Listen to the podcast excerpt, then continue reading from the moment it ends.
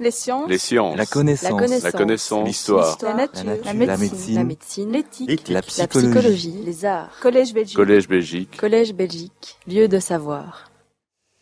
Bien, bien. Je tiens à remercier l'Académie royale de Belgique et le Collège Belgique de m'avoir invité.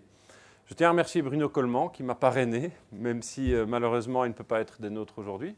Étant donné que Bruno Coleman euh, n'est pas là, ben, je, vais, euh, je vais me présenter en quelques mots si vous n'y voyez pas d'inconvénient. J'ai commencé ma carrière en tant qu'aspirant FNRS, ce qui fut euh, une des plus belles expériences de ma vie.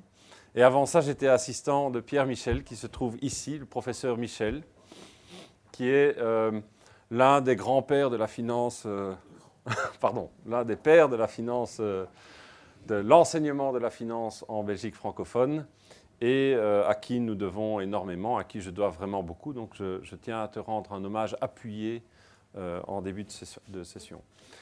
Euh, J'ai fait un, doctorat, un PhD à l'INSEAD, qui est une institution située en France.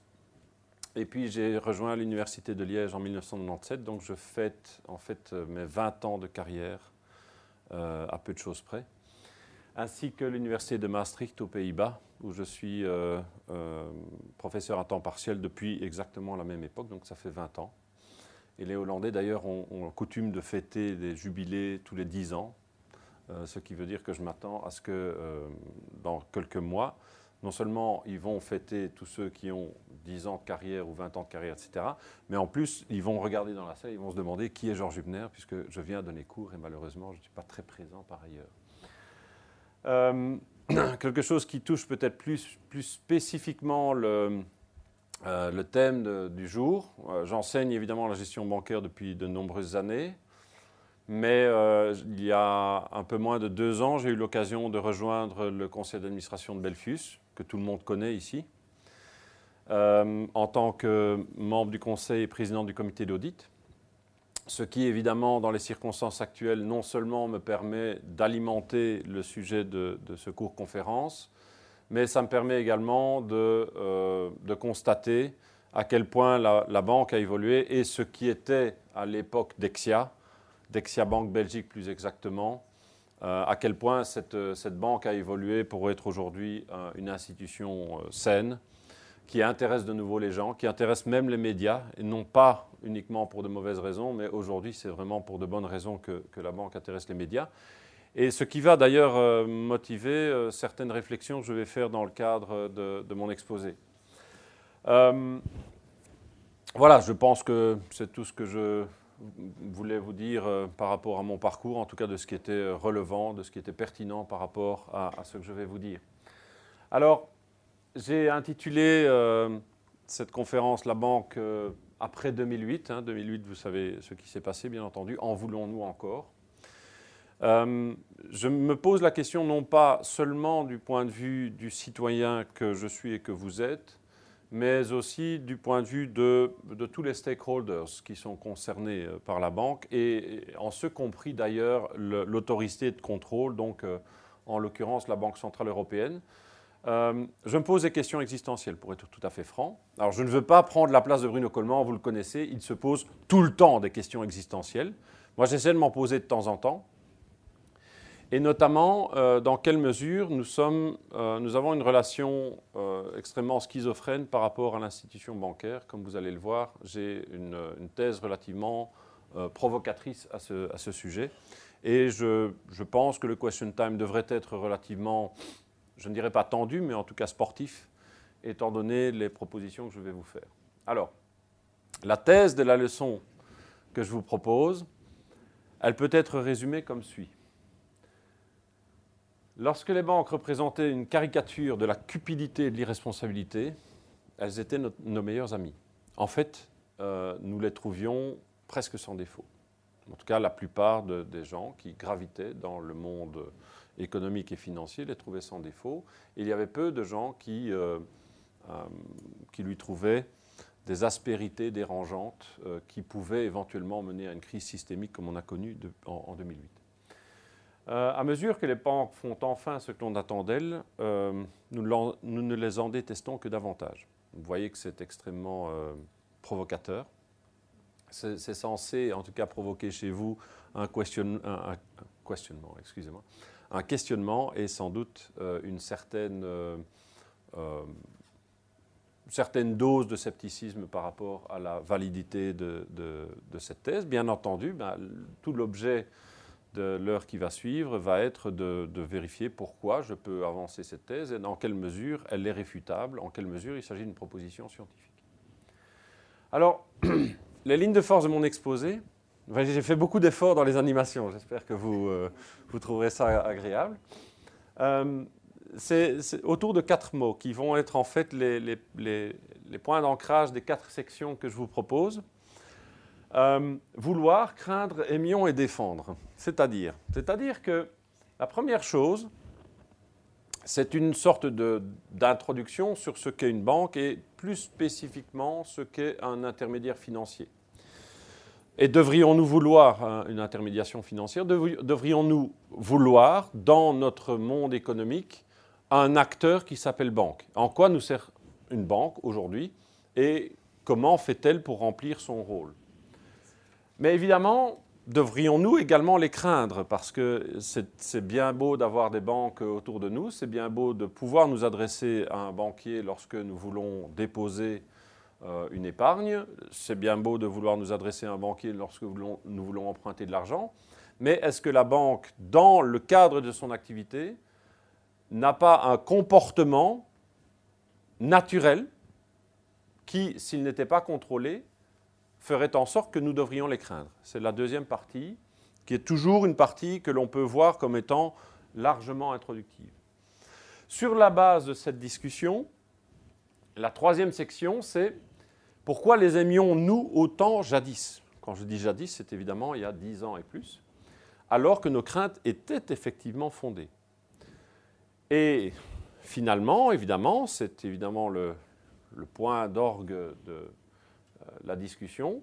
Aujourd'hui, qui oserait les défendre désormais dans le cadre de ce qu'elles font? Est-ce qu'il y a quelqu'un aujourd'hui qui aurait une inclination naturelle à défendre le rôle des banques dans l'économie? C'est une question intéressante et c'est une question que j'aimerais soumettre à votre esprit critique. Alors, première question, devrions-nous vouloir des banques? Euh, La plupart d'entre vous n'êtes sans doute pas spécialistes du milieu bancaire, certains le sont, hein. je connais des personnes ici dans la salle qui connaissent très bien le monde bancaire. Euh, j'aimerais, euh, pour commencer, vous, vous positionner la banque dans le circuit financier. Pour positionner la banque dans le circuit financier, je dois établir deux piliers. Le socle, ce sont les prêteurs et ce sont les emprunteurs de fonds. Nous sommes, en tant que ménage, en tant que particulier, généralement plutôt des prêteurs que des emprunteurs. Donc nous avons en règle générale, évidemment, plus on est jeune, moins on en a, mais nous avons des surplus. Des surplus euh, que nous ne désirons pas consommer immédiatement, et donc nous voulons introduire dans le circuit financier à travers des contrats. Une action, c'est un contrat, une obligation, c'est un contrat, une dette, de manière générale, est un contrat, qui nous permet de, bah, de renoncer temporairement à de la consommation présente pour obtenir vraisemblablement et évidemment potentiellement plus de consommation future grâce au fait que nous allons retirer un revenu, des dividendes, des coupons, etc., de la part de, nos placements. Alors tout ça semble trivial, mais en réalité, la, question ne se résout pas de manière triviale. Pourquoi? Parce que les prêteurs et les emprunteurs, qui ont un déficit de fonds, n'ont pas exactement les mêmes caractéristiques. Nous sommes évidemment également emprunteurs de fonds. Quand on voit le bilan patrimonial d'un individu, bah, d'un côté nous avons nos placements, nous avons peut-être un portefeuille financier, des actions, des obligations. D'un autre côté, ben, la plupart, notamment des, gens, après un certain temps, ont un, crédit hypothécaire. Donc là, ça fait partie des passifs. Euh, certaines personnes ont d'autres types d'emprunts, certaines personnes sont même surendettées, mais de manière générale, les emprunteurs ne sont pas euh, nécessairement les personnes qui, euh, à un moment donné, sont prêteurs de fonds, si les prêteurs de fonds sont des ménages qui ont un besoin de sécurité dans le cadre de leur emprunt, qui ont de faibles échéances ou qui demandent de faibles échéances contractuelles pour la plupart de leurs placements, qui aimeraient placer de petites quantités unitaires et qui ont besoin de flexibilité, Donc ce sont quatre caractéristiques qui, à mon avis, euh, représentent relativement fiablement ce que peut être la situation d'un prêteur de fonds. Besoin de sécurité, ça veut dire quoi? Ça veut dire que quand je dépose de l'argent sur mon compte bancaire, j'aimerais pouvoir le récupérer avec évidemment des intérêts, mais la première chose qui m'importe, c'est que cet argent soit en sécurité. J'aimerais le mettre dans une sorte de coffre-fort et si je peux en, plus obtenir des intérêts, tant mieux, mais a priori, c'est un élément important. J'aimerais avoir, lorsque je place de l'argent sur un compte d'épargne, j'aimerais avoir la possibilité de le retirer quasiment à vue. Même les comptes d'épargne et la principale encours des comptes d'épargne est un compte d'épargne à vue. Ça veut dire quoi? Ça veut dire que même si je reçois une prime de fidélité, même si éventuellement je pourrais obtenir un surplus de, euh, rendement en gardant l'argent pendant un certain temps, en m'engageant à le garder pendant un certain temps, je veux pouvoir me dire à tout moment que je peux retirer mes fonds. J'ai des petites quantités unitaires parce que bah, les prêteurs étant principalement dominés par les ménages, les quantités investissables par les ménages sont relativement euh, parcellaires. Et finalement, j'aimerais de la flexibilité qui est liée à la gestion de mon compte, c'est-à-dire j'aimerais bien que mon compte soit associé à une carte de débit, une carte de crédit, la possibilité de faire des paiements, la possibilité de faire des domiciliations, la possibilité d'ouvrir des comptes en devises, etc., etc. Au niveau des emprunteurs, l'emprunteur est dominé, par des institutions. quand je dis des institutions, je vais beaucoup plus largement que les États, bien entendu, puisque le premier emprunteur, c'est d'abord l'entreprise. Et l'entreprise qui euh, emprunte des fonds, eh bien, elle ne peut pas garantir cette sécurité euh, aux ménages parce que la garantie de la sécurité du remboursement induirait la notion de responsabilité illimitée de la part de l'emprunteur.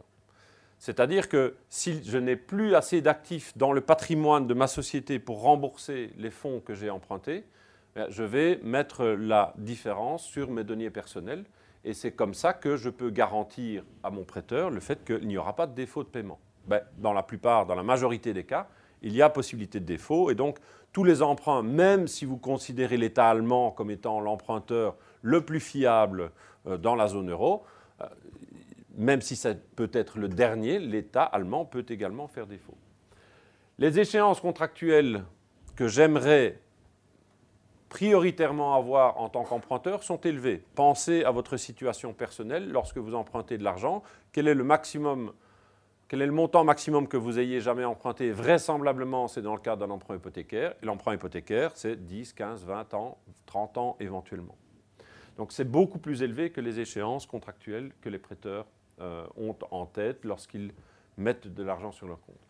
Les quantités, évidemment, sont beaucoup plus importantes lorsqu'on parle d'institutions. Et, chose importante, très importante dans le monde bancaire d'aujourd'hui, il y a une certaine rigidité qui est liée au contrat que je veux prendre en tant qu'emprunteur. Quand je parle de rigidité, cela veut dire que une fois que j'ai emprunté un certain montant, et à partir du moment où j'honore mes échéances contractuelles, je paie mes coupons, je fais mes versements à échéance convenue, je ne veux pas qu'on m'embête avec des éléments ancillaires qui amèneraient par exemple à ce que je doive donner des garanties supplémentaires sur un prêt que j'ai obtenu parce que les taux d'intérêt auraient par exemple baissé et que je paye un coupon trop élevé. Donc une fois que j'ai emprunté de l'argent en tant qu'entreprise, l'argent que j'ai emprunté, c'est une fois pour toutes. Et à partir du moment où j'honore mes obligations, la banque ou le prêteur n'a pas la possibilité de m'imposer des contraintes supplémentaires. Pourquoi est-ce que ces éléments sont importants? Parce que chacun de ces éléments individuellement représente un hiatus entre la position du prêteur et la position de l'emprunteur. Alors il y a trois manières de mettre en coordination le prêteur et l'emprunteur. D'une part, il y a le marché de gré à gré. C'est-à-dire que je peux euh, euh, prendre personne dans la salle à qui je vais demander de me prêter de l'argent et nous ferons un contrat qui sera tout à fait spécifique euh, de personne à personne, intuito personne, et ce contrat ne sera évidemment pas ni cessible ni fongible avec d'autres contrats. C'est une possibilité, mais qui est, il faut bien, bien se le dire, par rapport à la taille du marché des capitaux, une possibilité euh, très anecdotique. Il y a la possibilité de passer par les marchés financiers. J'ai mis en, rouge les actions, parce que dans les marchés financiers, les principaux types d'actifs financiers qu'on va échanger sont les actions et les obligations. C'est vrai qu'il y a un marché obligataire qui est relativement important, mais c'est un marché qui est finalement relativement peu utilisé par les investisseurs particuliers, mis à part dans le cadre de la gestion portefeuille, souvent discrétionnaire. Donc le passage par le marché financier organisé se fera souvent lorsque l'on veut acquérir des actions parce qu'il n'y a pas besoin de passer par un intermédiaire particulier pour acheter des actions. Par contre, lorsque je veux prêter de l'argent en tant que détenteur d'un surplus de fonds, je vais vraisemblablement passer à travers une institution financière. Et là, c'est la banque qui tient la corde puisque c'est précisément la banque qui va fournir le trait d'union entre les besoins des personnes qui ont des surplus de fonds et les besoins des personnes qui ont un déficit de fonds. Comment? Eh bien, en fournissant un service d'allocation de ressources. Non seulement un service d'allocation de ressources, mais également un service de confort. Alors évidemment, il y a beaucoup de moyens d'expliquer ce que fait une banque, mais j'ai choisi de, de présenter l'intermédiaire financier comme une institution qui va remplir trois fonctions principales dans l'économie, plus une fonction de service. Alors les fonctions de transformation dont je parle, ça correspond aux trois premiers items de, mon, euh, de ma liste. Premier item, la transformation des risques. Très important. Je vais absorber en tant que banquier le risque de crédit des prêts que je vais accorder et je vais débarrasser, dans la mesure du possible, les prêteurs de ce risque de crédit. Donc je vais m'engager, moi, sur mes fonds propres, sur mon propre patrimoine de banquier, enfin de banque plus exactement, à ce que l'éventualité d'une perte liée à un défaut de paiement de mes, euh, de prêteurs ne rejaillisse pas sur un défaut dans les dépôts qui m'ont été confiés. Donc il y a une, espèce de césure entre l'actif du bilan d'une banque, qui sont les prêts qui ont été octroyés et les passifs du bilan de cette banque qui sont principalement dominés par les dépôts. Donc la banque internalise le risque crédit. La banque également remplit une fonction de transformation des échéances. Qu'est-ce que ça veut dire? Ça veut dire que la banque va collecter un grand nombre de dépôts qui ont une échéance, même si elle n'est pas contractuelle, même si elle n'est pas fixée, mais qui ont une échéance que je vais appeler conventionnelle de court terme, un an, deux ans, trois ans, et je vais prendre cet argent et je vais le prêter pour, une échéance, pour des échéances beaucoup plus longues. Et je vais prendre sur moi, moi banquier, le risque qui est lié au fait que je vais sans doute devoir rembourser les dépôts plus fréquemment que je ne vais avoir de remboursement final des prêts que j'ai octroyés. Avec évidemment un problème qui est lié à l'éventualité d'une modification des taux d'intérêt. Si je dois rembourser des dépôts après un an et si les taux d'intérêt ont augmenté, je vais devoir payer plus cher sur les nouveaux dépôts que je vais obtenir, alors que je n'aurais pas pu renégocier le montant des intérêts que j'aurais eu sur mes prêts. Et même pire, non seulement je n'ai pas cette possibilité-là lorsque les taux d'intérêt remontent de négocier à la hausse les intérêts sur mes prêts, mais en plus quand les taux d'intérêt baissent, vous devez vous rendre compte que la loi est bien faite pour les consommateurs. Parce que quand les taux d'intérêt baissent, si vous avez un emprunt hypothécaire, vous pouvez toujours rachetez votre prêt. La loi vous y autorise. Et il y a même une loi pour les PME qui permet aussi aux PME de racheter leur prêt en payant une indemnité de l'ordre de six mois et de réemprunter le montant à un taux d'intérêt plus faible si les taux ont baissé. La banque n'a pas cette possibilité. Elle ne peut pas imposer à l'un de ses clients ah, vous savez, les taux d'intérêt ont augmenté, donc je vais augmenter le coupon que vous allez me payer sur votre obligation, votre prêt, qui a une échéance pourtant de 20 ans. Vous attendiez à payer du 2%, eh à partir d'aujourd'hui, vous allez payer du 3%. Vous ne pouvez pas faire ça. Sauf si c'est prévu, évidemment, contractuellement. Donc la banque internalise cette fonction de transformation. La banque fait également, et on, on l'oublie souvent, une transformation d'échelle. Elle collecte des petits montants, elle les globalise et elle octroie de gros crédit. Et enfin, la banque fournit un service qui est le service que j'appellerais de confort de manière générale, pour lequel, tout comme n'importe quel prestataire de service, elle va prendre une rétribution. Si vous n'aviez pas de banque, alors j'ai oublié de dire quelque chose euh, dans ma présentation personnelle, j'ai un, un hobby, c'est la bande dessinée. J'adore la bande dessinée. J'en ai des milliers. Et parmi euh, les bandes dessinées qui me plaisent beaucoup, il y a celle de Achille Talon, qui est dessinée par Greg, qui est défunt Greg. Et euh, Achille Talon, il y a, vous devriez, si vous voulez comprendre ce que veut dire l'absence d'une banque dans une économie, vous devriez lire L'archipel de 101 ronds, d'accord, de, de Achille Talon. Vous verrez, c'est extrêmement éducatif. Donc si la banque n'existait pas, toutes ces fonctions ne seraient pas remplies dans l'économie. Elles ne seraient pas aisément remplies. La seule manière dont on peut remplir cette fonction sans banque, c'est d'avoir une confiance totale entre les prêteurs et les emprunteurs, c'est-à-dire une asymétrie d'information la plus faible possible. C'est un marché qui est dominé par le circuit financier direct, donc par les marchés financiers d'actions et d'obligations. C'est le marché américain. Le marché européen est caractérisé par une plus forte asymétrie d'information. Le marché européen est plus bancarisé parce qu'on a besoin des banques pour réaliser cette opération. Évidemment, ici, je vais prendre le, point de vue euh, européen pour le reste de mon exposé. Alors, qu'est-ce que ça donne, cette fonction de transformation, au niveau de la structure d'une banque? Eh bien, j'ai repris un graphique qui essaie de distinguer la structure bilantaire typique et moyenne, agrégée, de différents types de banques. Alors, vous voyez, vous avez ici, j'espère que vous lisez un peu l'anglais, euh, la légende des différentes couleurs est moins importante que ce que vous trouvez ici comme euh, caractéristique. Évidemment, euh, je vais toujours voir l'idée d'une banque sous forme d'un bilan avec un actif et un passif. Le passif de la banque sera constitué de ses fonds propres et des capitaux empruntés, principalement les dépôts, et l'actif de la banque sera principalement constitué de prêts, soit sous forme obligataire, soit sous forme de, prêts directement consentis à des prêteurs finaux. Et quand on voit les différents types de banques qui existent, euh, vous avez la banque d'investissement qui, alors là, les, euh, les dépôts sont en, en, mauve, vous voyez. La banque d'investissement a relativement peu de dépôts. Pourquoi? Ben Parce que son job n'est pas de collecter des dépôts auprès des particuliers. Les dépôts qu'elle collecte sont des dépôts qui sont... Vous avez une question, allez-y. Alors, une banque d'investissement, c'est JP Morgan.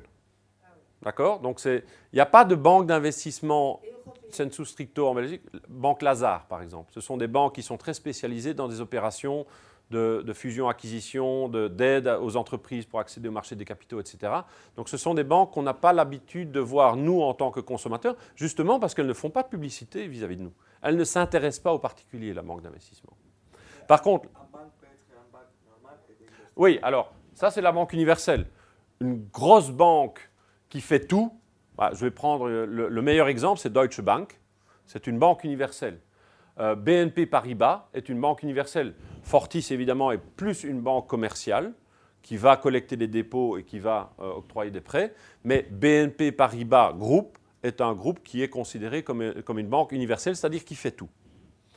Certaines se spécialisent, et si vous prenez le cas de JP Morgan, c'est extrêmement clair. Ils le disent dans leur ADN, ils ne cherchent pas à collecter des dépôts chez les particuliers, ce n'est pas leur métier. Alors, la banque commerciale typique, je suis désolé, je vais prendre l'exemple de Belfus, c'est un exemple que je connais bien. Euh, la banque commerciale typique a énormément de dépôts à son passif, c'est la grosse majorité, et vous voyez que l'equity, c'est-à-dire les fonds propres, euh, représente une portion relativement congrue la banque, pour mener son activité, a besoin d'un levier financier extrêmement important. Le levier, c'est simplement le ratio entre les capitaux empruntés et les capitaux propres. Donc, si je prends la banque commerciale, vous voyez qu'elle a beaucoup de dépôts, elle a beaucoup de prêts, elle a un peu moins de prêts que de dépôts. Ça n'a pas toujours été le cas. Mais aujourd'hui, le rapport entre les prêts et les dépôts est généralement inférieur à 100% ce qui est plutôt relativement sain, puisque ça veut dire que la banque va utiliser notamment des, capitaux à long terme, de la dette à long terme ou des fonds propres, pour compenser la différence entre les dépôts et les prêts.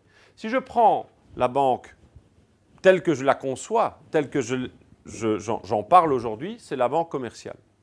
La banque commerciale, elle a un bilan qui ressemble un petit peu à celui-ci. Alors, il y a beaucoup de choses que vous ne comprenez pas ou que dont vous ne pouvez pas nécessairement saisir l'importance dans la banque, notamment la valeur d'actifs et la valeur de passifs des dérivés. Pourquoi? Parce que la banque utilise un certain nombre de produits financiers dérivés dans le cadre de sa gestion des risques. Ce n'est pas une mauvaise chose que la banque utilise ces produits dérivés. Mais vous voyez que le gros du bilan de la banque, c'est des dépôts et des prêts. Ça, c'est un bilan actuel. C'est un bilan de 2016-2017. Et dans ces dépôts et ces prêts, vous voyez qu'il y a aussi, au-delà des dépôts et des prêts, des actifs liquides. Liquides, ça veut dire quoi? Des actifs qui peuvent être vendus du jour au lendemain, ou en tout cas en déant le mois, et des actifs qui sont utilisés sous forme de garantie, c'est-à-dire qui sont parqués, si vous voulez, dans le bilan et qui ne peuvent pas bouger parce qu'ils doivent être utilisés comme garantie de bonne fin, notamment sur les produits dérivés. Donc la banque a finalement des actifs qu'elle ne désire pas nécessairement utiliser dans le cadre de son activité, puis elle a tous les prêts qu'elle octroie aux entreprises, aux ménages et aux, et, aux institutions, notamment euh, aux institutions publiques. Alors, quand je regarde la fonction de transformation, vous, vous, posez peut-être la question, mais finalement, est-ce que la banque n'est pas quelque part en train de me voler mon argent? C'est-à-dire, est-ce que la banque n'est pas en train de me sous-payer pour les dépôts qu'elle collecte et n'est pas en train de, me surtarifer les prêts qu'elle m'octroie? Quand vous regardez la différence entre le taux que vous allez avoir sur un financement voiture ou pire encore sur un prêt à la consommation et le taux que vous allez avoir sur votre compte courant, hein, le compte courant c'est zéro. Le compte d'épargne réglementé c'est 1 point de base, 0,01%, plus 10 points de base de prime de fidélité. C'est légal. Vous ne pouvez pas tomber en dessous. Pour les comptes non réglementés, la banque passe allègrement en dessous. En fait, la banque, elle, elle n'est pas nécessairement voleuse quand elle fait ça. Pourquoi? Parce que le business de la banque, c'est ceci. J'emprunte, si j'allais sur le marché financier pour obtenir mes dépôts, j'emprunterai à un taux court terme, donc des échéances courtes, d'accord? Et le coût de mes emprunts, que j'appelle K, les financiers aiment bien utiliser K comme pour, pour dire le coût, le coût des dépôts, le coût de marché des dépôts serait sur la courbe des taux d'intérêt, le taux d'intérêt que je devrais payer si je devais emprunter un certain montant, disons 1000 euros à court terme. Si j'empruntais 1000 euros à un an, je devrais payer du, disons, disons 1%, pour prendre un exemple. Ce que j'offre à mes clients, c'est d'une part de leur prêter à long terme, donc je vais évidemment leur charger le taux d'intérêt du marché à long terme. Donc si le client était sans risque, je lui chargerais un taux du marché qui correspondrait en fait au taux auquel le client pourrait non pas aller à la banque mais aller sur le marché obligataire, bah, je lui chargerais du 2%. Pourquoi la différence entre les deux? Ben, Parce que plus une échéance contractuelle est longue pour, une dette, et plus elle est risquée. Donc si moi je prête, vous m'entendez toujours, oui? Si moi je prête à long terme, j'ai plus de risques liés aux fluctuations de taux d'intérêt que si je prêtais à court terme. C'est pour ça que je dois prélever une prime. C'est une prime de risque. Mais malheureusement, le prêteur, euh, pardon, excusez-moi, l'emprunteur, donc le, client de la banque, il n'est pas sans risque. Il y a une possibilité qu'il ne rembourse pas son emprunt à échéance ou qu'il ne paye pas les coupons qu'il doit payer contractuellement chaque année. Et donc, je devrais lui charger, toujours suivant le marché financier, donc là, ici, je ne, prélève rien pour moi, je prends simplement la rémunération normale que je devrais obtenir sur le marché si j'allais directement sur le marché financier pour emprunter la, banque doit prélever une rémunération pour le risque qu'elle court en matière de risque crédit. C'est pour ça que j'ai une autre courbe qui est la courbe des taux risqués liquides. Et puis on s'est aperçu après 2008 que ce n'était pas suffisant. Parce que lorsque la banque prête à une entreprise pour 20 ans alors qu'elle a emprunté chez des déposants comme nous avec une échéance de 1 an, si jamais les déposants demandent un remboursement après un an et que je ne peux pas réemprunter chez un autre déposant, il faut bien que je trouve l'argent quelque part. Est-ce que je peux revendre mon, ma créance? Bah, Si j'ai prêté de l'argent à une entreprise, c'est très difficile de vendre cette créance pour le même prix que l'entreprise a effectivement payé. J'ai une décote qui est liée au fait que la, la créance n'est pas liquide. Alors je peux essayer de la titriser, je peux essayer de négocier, mais fondamentalement j'ai un problème de liquidité de mismatch, si vous voulez, entre la liquidité, l'exigibilité de ma dette et la liquidité de mes actifs. Pour ça, je dois évidemment convertir une partie des dépôts que j'ai obtenus en titres extrêmement liquides afin d'anticiper le fait qu'il y a une proportion de mes déposants qui vont réclamer leur argent et que je ne pourrai pas réobtenir en vendant mes créances. Alors ça, c'est quelque chose qui était totalement absent du disque dur des, dirigeants bancaires avant 2008.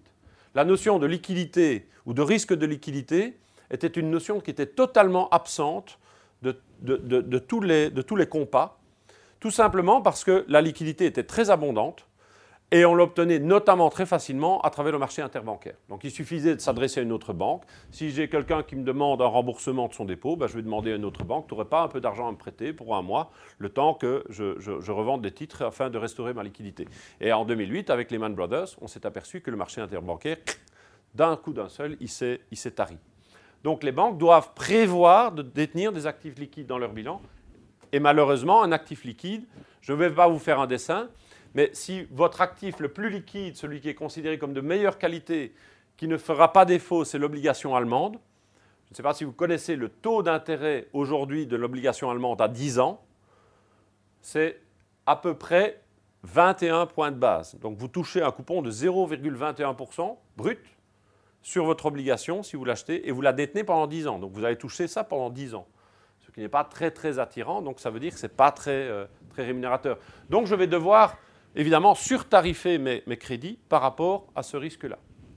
Alors ça, c'est vraiment le, le B à bas de l'activité bancaire. Tout ceci, entre KD et KP, ce n'est pas de la rémunération des actionnaires de la banque. C'est simplement la prime de risque que je dois naturellement prélever sur mes clients pour couvrir les risques que, j'ai décidé ou que la société m'a demandé de couvrir pour, euh, le compte de mes déposants. Et en réalité, lorsque je regarde la marge d'intermédiation prélevée par la banque, lorsque je regarde la rentabilité intrinsèque que va obtenir la banque, je vais donc devoir tenir compte de la couverture du risque de taux, donc du risque de taux d'intérêt. Alors là, la banque, elle se dit, oui, le risque de taux, c'est très, important, c'est un risque que je pourrais supporter en interne. Le problème, c'est que l'évolution des taux d'intérêt n'est pas de mon ressort. Je suis un peu l'otage de l'évolution des taux d'intérêt sur les marchés financiers parce que les taux d'intérêt, ce n'est pas moi qui les fixe, les taux d'intérêt sur le marché obligataire. Donc, je ne peux pas me permettre de tomber en faillite pour cause de augmentation drastique des taux d'intérêt qui ferait en sorte évidemment que je devrais me financer à un taux beaucoup plus élevé sans pouvoir changer les coupons que, j'obtiens des crédits que j'ai octroyés. Donc, le risque de taux, généralement, la banque va le couvrir. Couvrir comment? À travers des produits financiers dérivés. Et le produit principal qui est utilisé pour couvrir le risque de taux, c'est ce qu'on appelle le swap de taux d'intérêt. Et puisque toutes les banques commerciales sont soumises au même problème et utilisent exactement la même philosophie en matière de couverture, le marché des swaps est le marché le plus important au niveau mondial, plus important que les marchés d'actions, plus important que les marchés obligataires, en matière de notionnel, c'est-à-dire en, termes de taille euh, du nominal qui est échangé sur le marché des swaps. Tout simplement parce que toutes les banques sont obligées de l'en faire. Alors les banques commerciales bah, se couvrent du risque de taux en prenant des swaps où ils payent un taux fixe et reçoivent un taux variable, et les banques d'affaires bah, sont les contreparties en espérant réaliser un profit. La partie risque-crédit, la banque l'internalise. Donc la partie risque de taux, la banque l'externalise. La partie risque-crédit, la banque l'internalise comment? Eh bien, elle va provisionner en fait l'anticipation de, des pertes qu'elle va avoir sur les différents prêts qu'elle a octroyés. Et puis elle va vérifier ex post, euh, chaque année, quelles sont les pertes que j'ai effectivement obtenues sur mon portefeuille de crédit, qu'il s'agisse d'obligations ou qu'il s'agisse de, prêts euh, contractuels, et je vais vérifier si c'est conforme au provisionnement que j'ai pris. Donc la décision d'octroyer un prêt, la décision de tarifer un prêt, dépend évidemment de l'anticipation de la banque par rapport au risque crédit que vous présentez. Moins vous avez de garantie, plus vous payez un taux d'intérêt élevé. Pourquoi? Parce que la banque doit provisionner un euh, une perte éventuelle liée à votre emprunt parce que vous pourriez éventuellement faire défaut. Donc elle le probabilise, elle a des modèles qui sont relativement euh, complexes et sophistiqués pour ce faire. En ce qui concerne la liquidité, je vous l'ai expliqué, c'est plutôt un coût d'opportunité. C'est-à-dire, ben, quand je prête à quelqu'un et je sais que j'ai une créance qui est peu liquide, je dois anticiper le fait que pour un euro que je prête à quelqu'un, je vais peut-être devoir investir 20 centimes dans des actifs extrêmement liquides, qui sont peu rémunérateurs. Ça me coûte cher en termes de, funding, donc en termes de financement, de trouver ces 20 centimes qui vont rien me rapporter, donc je vais devoir les charger aux clients. Et finalement, parce que jusqu'à présent, je n'ai fait que défendre les banques, hein, je n'ai fait que dire, pauvres banques, euh, finalement, euh, la différence entre ça et ça, c'est tout à fait explicable, c'est à cause des marchés. Mais la banque, elle va quand même prendre sa marge. Hein. Euh, donc elle prend une marge sur les dépôts et elle prend une marge sur les prêts. Alors, à votre avis, de quel ordre est aujourd'hui la marge en, en pourcent, en point de pourcentage que la banque prend uniquement sur la partie dépôt de son bilan, à votre avis Vous avez une idée? 1% 2% ah, Je vais vous le dire, moins 0,3%. Aujourd'hui, la marge que la banque prélève sur ses dépôts est négative. Pourquoi? Parce que le taux d'intérêt de marché, ben, il est négatif. Alors que la rémunération que nous obtenons sur nos dépôts, elle est légalement positive. Donc ça veut dire que la banque, non seulement ben, offre un taux sur les dépôts qui est supérieur au taux du marché, donc nous avons de la chance hein, en tant qu'épargnants finalement, on, on ne s'en rend pas compte, mais nous avons de la chance. Mais en plus, la banque paye des taxes sur les montants qui sont mis en dépôt dans son bilan. Donc non seulement la banque doit payer sur les dépôts alors que son coût d'opportunité est négatif, mais en plus elle paye des impôts sur les montants qui sont déposés. Ah, je ne vais pas non plus, euh, enfin vous me direz, euh, je joue mon rôle d'administrateur, mais... Non, non, euh, moi je connais le non officiel, hein, puisque je suis à l'intérieur d'une banque, je sais comment ça marche, et je peux vous dire que le 1 euro que vous déposez dans une banque, sensu stricto, coûte à la banque.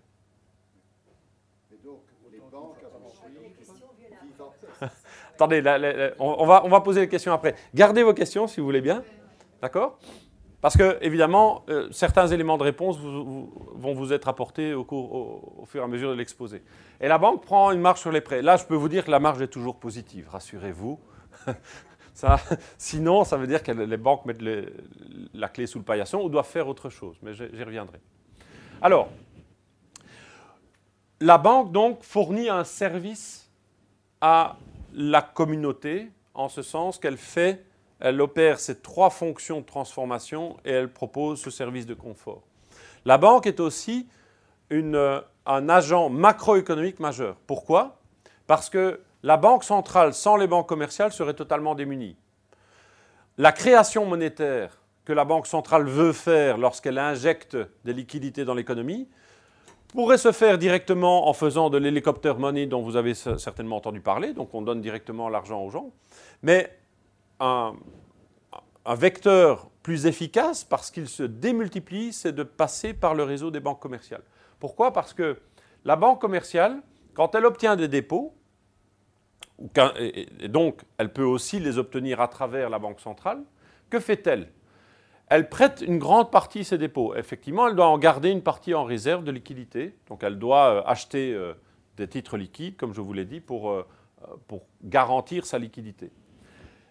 Les, les montants prêtés, où atterrissent-ils?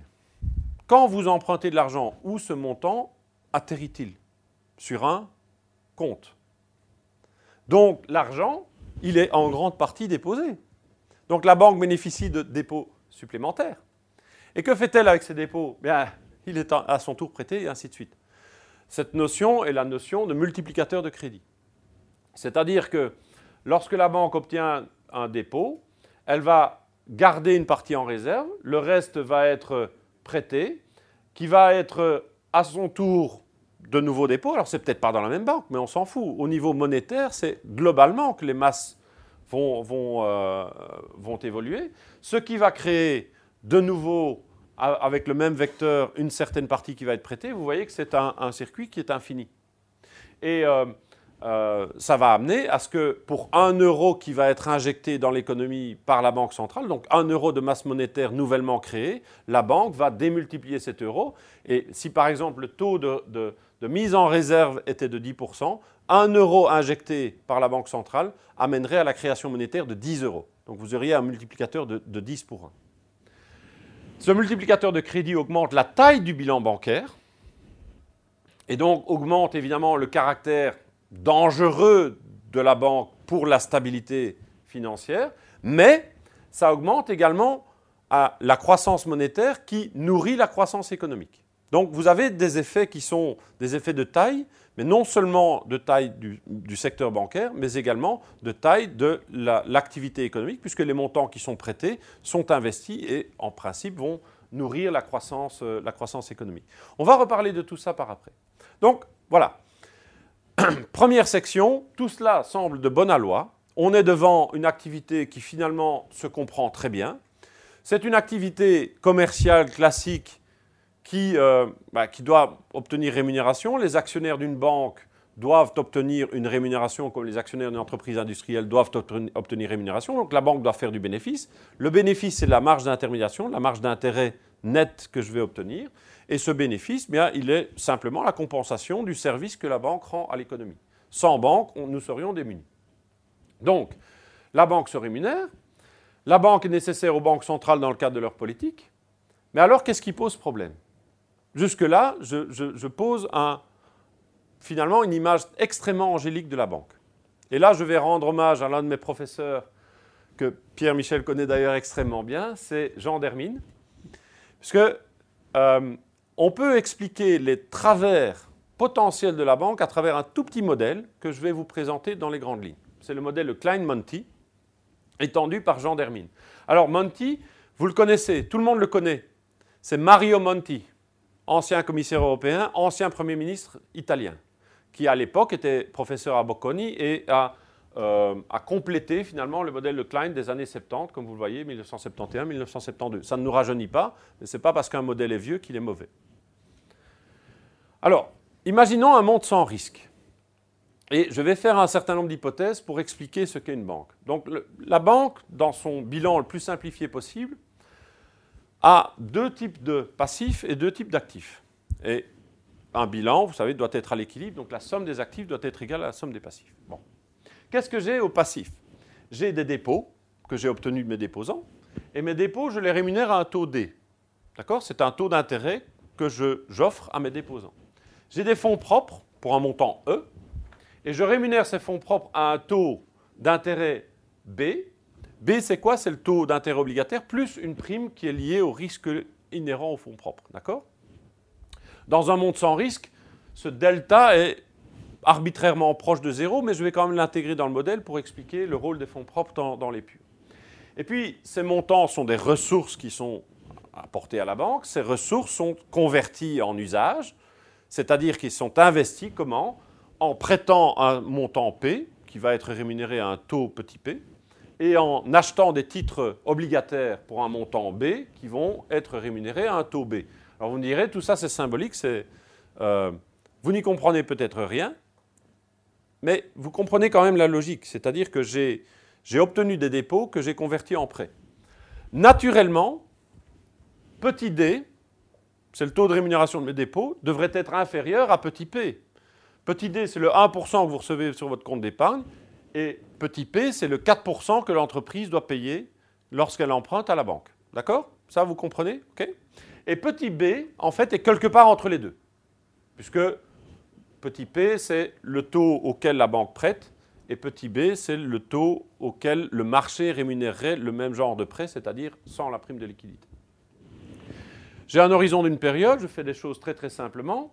B est exogène, c'est le marché qui me dit voilà, l'obligation me donne un certain taux de rendement. La demande de prêt est une fonction décroissante de P. Donc plus je, tarifie mes prêts à un taux élevé, plus je demande cher aux entreprises, moins elles vont m'emprunter. D'accord avec moi ça, fait du sens? Même chose pour l'offre de dépôt. Plus je suis généreux avec mes dépôts, plus les gens vont déposer de l'argent à la banque. Vous êtes toujours d'accord avec moi? OK? Bon. Qu'est-ce que la banque veut faire? Ça, c'est mon banquier. Georges Hubner crée une banque aujourd'hui.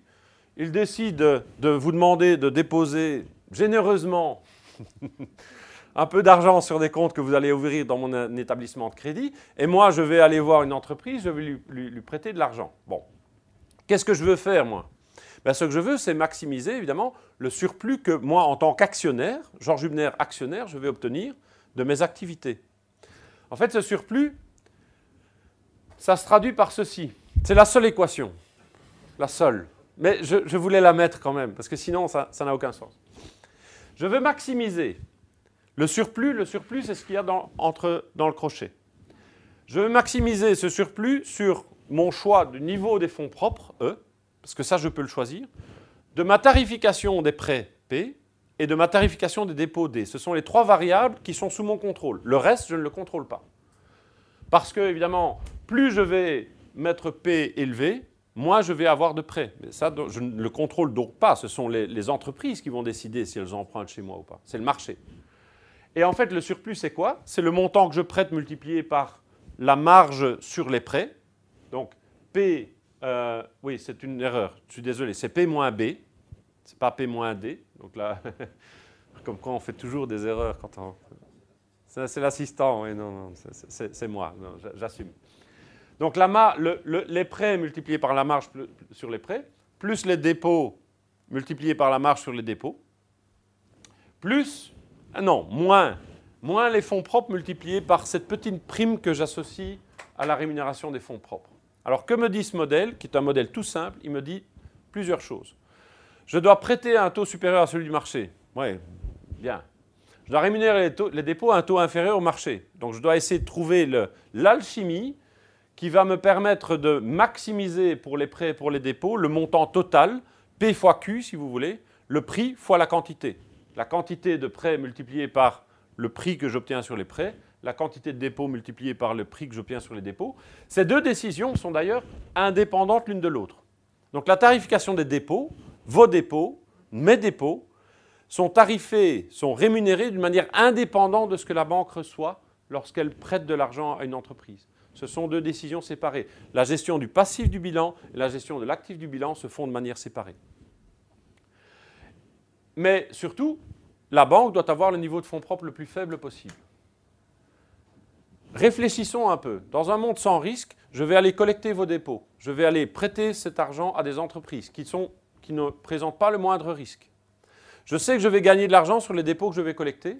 Pourquoi? Parce que je vais vous rémunérer moins cher que ce que je devrais rémunérer le marché si je devais emprunter directement sur le marché obligataire. Donc je vais gagner de l'argent en collectant vos dépôts. Et puis je vais prendre cet argent, je vais le prêter à des entreprises qui vont me payer plus cher que si elles empruntaient directement sur le marché financier. Et pour ça, ben, tout ce que j'ai besoin, c'est d'aller chercher des dépôts et c'est d'aller prêter cet argent à des entreprises. Je n'ai pas besoin de fonds propres. Je n'ai pas besoin de fonds propres. Donc une banque bien gérée devrait avoir les fonds propres les plus faibles possibles. C'est inutile des fonds propres d'une banque. Mais évidemment, vous vous dites non, non, non, non, ça, ça, ça, c'est pas vrai, ça. Hein je veux essayer de minimiser mon capital, mais il faut quand même que je fasse quelque chose d'intelligent avec ça.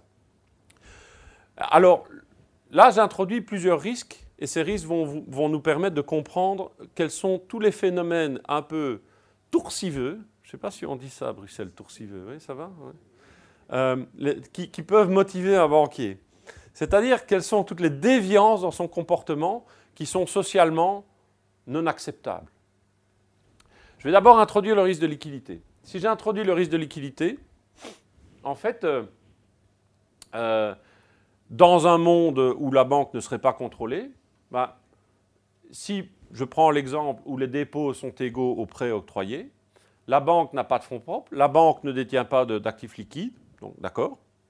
Ce qui veut dire que si jamais il y a un déposant qui veut récupérer son argent, le banquier est mort. D'accord? Puisque je ne peux pas revendre mes prêts. Comment est-ce que je vais faire? Eh bien, je vais essayer d'éviter un run to the bank. Je vais essayer d'éviter que les déposants qui anticipent le fait que la banque est dans une situation totalement illiquide et dans l'incapacité d'emprunter. Alors, pendant exactement 11 ans, j'ai cru que c'était une possibilité théorique. De 1997 à 2008, j'ai expliqué ça à mes étudiants en leur disant, vous savez, on a connu ça en 29, mais rassurez-vous, ça n'arrivera plus. Vous voyez qu'on peut être stupide et prof du NIF. Hein. Euh, en réalité, non. Euh, quand vous avez, le, prenons la situation de Dexia, ben Dexia est une situation dans laquelle la faillite technique de Dexia en 2008 est une faillite liée à une problématique de liquidité. Pas de liquidité. Donc comment éviter ça? On peut bloquer les comptes. On y a pensé euh, en Grèce, on y a pensé à Chypre. Euh, évidemment, on peut essayer de le faire ex post, mais comme dirait l'autre, on peut tromper une personne mille fois, on peut tromper mille personnes une fois, mais on ne peut pas tromper mille personnes mille fois. Donc ça, c'est une arme que vous ne dégainez qu'une fois. Après, le, le, barillet est vide. Donc, l'autre possibilité, c'est d'instaurer des réserves de liquidité. C'est d'imposer aux banques d'avoir un certain euh, tampon de liquidité qui est égal à une certaine proportion des dépôts, petit r, et qui euh, forcément apporte une rémunération qui est très faible, voire nulle. Donc là, c'est vraiment une charge pour la banque que, de devoir euh, avoir ces liquidités. Ce que nous dit le modèle de Klein-Monty, c'est que la banque répercute directement le coût sur le dépôt à travers, aujourd'hui dans le monde moderne, ce qu'on appelle le, prix de transfert interne euh, d'un montant prêté. Donc, c'est-à-dire que plus j'ai besoin de réserves de liquidité et plus je vais euh, créer une distance entre le taux de rémunération des dépôts et le taux de rémunération de mes prêts. Comme aujourd'hui les dépôts ont un taux de rémunération qui est, euh, au plancher, en dessous duquel je ne peux pas descendre, ben, que font les banques? Je vous le donne en mille. Elles vont aller chercher au niveau des prêts comment se rémunérer pour compenser le risque de liquidité. Donc le risque de liquidité, finalement, c'est le consommateur qui le paye. Embêtant, n'est-ce pas? Mais c'est comme ça. Alors, maintenant, introduisons le risque de crédit. Ça, c'est le modèle de Dermine. Et le risque de crédit, on va l'introduire de manière très simple, toujours très schématique. On va dire ceci. Imaginons que les prêts que j'ai octroyés, P, hein, ah, vous vous souvenez, P, sont en fait empruntés par une société, donc convertis en actifs de cette société, et la valeur finale A, avec un petit tilde, vous voyez, hein, ça, ça veut dire que c'est une variable aléatoire. Donc la valeur finale de ces actifs, elle peut être élevée, elle peut être euh, faible, elle peut être très faible. On ne le sait pas à l'avance. Donc là, il y a un risque crédit, c'est-à-dire il se peut que la, valeur finale des actifs soit trop faible pour rembourser le prêt. Auquel cas, l'entreprise est en faillite. Oui, alors, il y a plusieurs possibilités. Si euh, A est inférieur à, au montant que je dois rembourser, c'est-à-dire le montant emprunté P plus la rémunération, le coupon sur le montant emprunté, l'entreprise fait défaut, mais la banque peut l'absorber. Sauf si le montant des actifs est tellement faible que la banque n'a plus assez d'argent pour rembourser ses dépôts. À ce moment-là, non seulement l'entreprise fait faillite, mais en plus la banque fait faillite. Et ça, évidemment, ça a une influence fondamentale sur, pas sur la banque forcément, mais à la limite, on s'en fiche. Non, ça a une influence fondamentale sur les déposants. Parce que si la banque fait faillite, qui ne peut-elle pas rembourser Les dépôts? Mais si vous, vous anticipez que la banque pourrait faire faillite, allez-vous lui confier vos dépôts? Non. Donc il faut que la banque, confrontée au risque de faire faillite elle-même, s'assure ou assure ses déposants contre sa propre difficulté. Il y a deux manières de le faire. Il y a une assurance interne c'est les fonds propres. Les fonds propres d'une banque représentent sa police d'assurance contre sa propre faillite. Plus la banque a des fonds propres élevés, et plus elle est solide. Euh, vous savez sans doute que Belfus a un ratio de solvabilité de 16,6%. Alors ça ne dit peut-être pas grand-chose à beaucoup d'entre vous, c'est une des banques européennes les mieux capitalisées.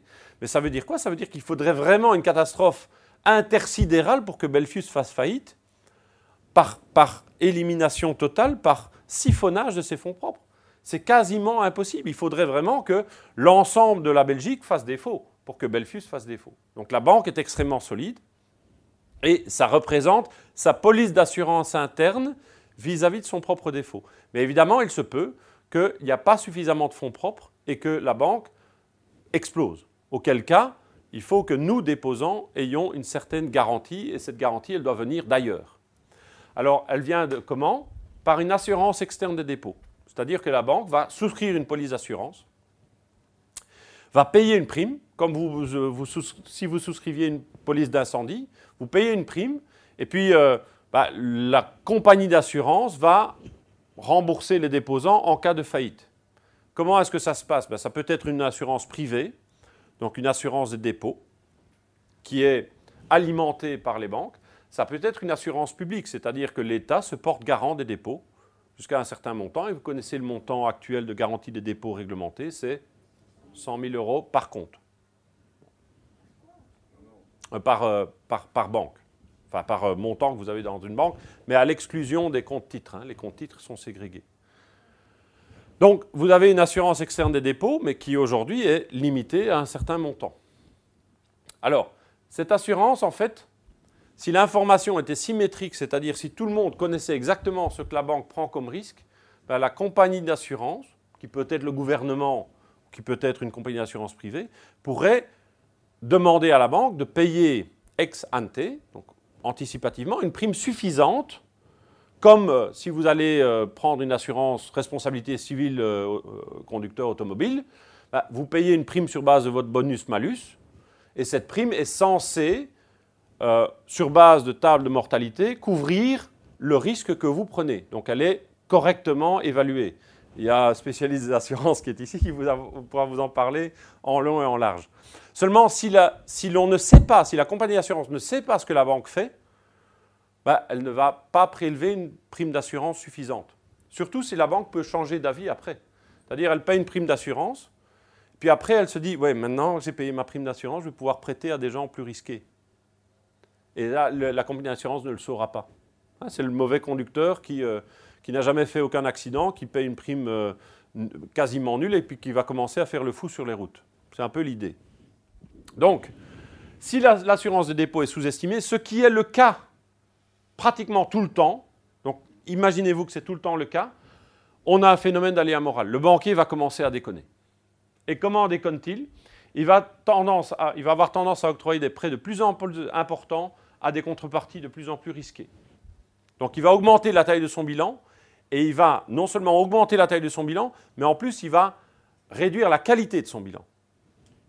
Pourquoi? Mais Tout simplement parce que le surplus, c'est pour le banquier, et si jamais le banquier a un problème, ce n'est plus son problème. C'est le problème de la collectivité, c'est le problème de la compagnie d'assurance. Et si l'assurance est publique, donc si c'est le gouvernement qui tient lieu de compagnie d'assurance, eh bien c'est le citoyen qui va se retrouver grosjean comme, comme devant. Donc vous avez une augmentation, une dissimulation de la prise de risque, et vous avez en plus un phénomène qui, consiste à, chercher à, réduire les fonds propres le plus possible, à, et on connaît bien cette expression, à privatiser les gains donc si jamais il y a un surplus, c'est bingo pour mes actionnaires. Et si jamais j'ai un problème, euh, je m'en lave les mains. Et c'est l'État qui va prendre le, relais. Et si en plus l'État est assez stupide que pour ne pas exproprier totalement les actionnaires, j'y gagne deux fois. C'est-à-dire que j'ai encore des actions qui valent peut-être pas grand-chose, mais normalement j'aurais dû ne plus rien avoir du tout. Donc si l'État sauve la banque et sauve les actionnaires, là je gagne sur les deux tableaux. Normalement j'aurais dû non seulement perdre tout ce que j'avais mis dans la banque en tant qu'actionnaire, mais en plus je devrais être poursuivi pour avoir fait euh, pour avoir euh, des activités qui sont à la limite de la licéité. Mais non, en réalité, l'État, non seulement il va sauver la banque, mais il va sauver les actionnaires. C'est quand même un peu fort de café. Si vous avez encore des actions AGAS, vous pouvez vous, poser la question, mais d'où viennent-elles ces actions AGAS C'est des actions Fortis. Hein Et les actions Fortis, normalement, elles valent zéro. Si elles valent quelque chose aujourd'hui, c'est parce que l'État vous a fait un cadeau. Même si euh, vous ne pensez pas avoir eu un cadeau, euh, en tant qu'actionnaire, vous, auriez dû tout perdre. Alors, les circonstances. Pourquoi aimions-nous les, les, banques jadis alors que nous devrions les craindre?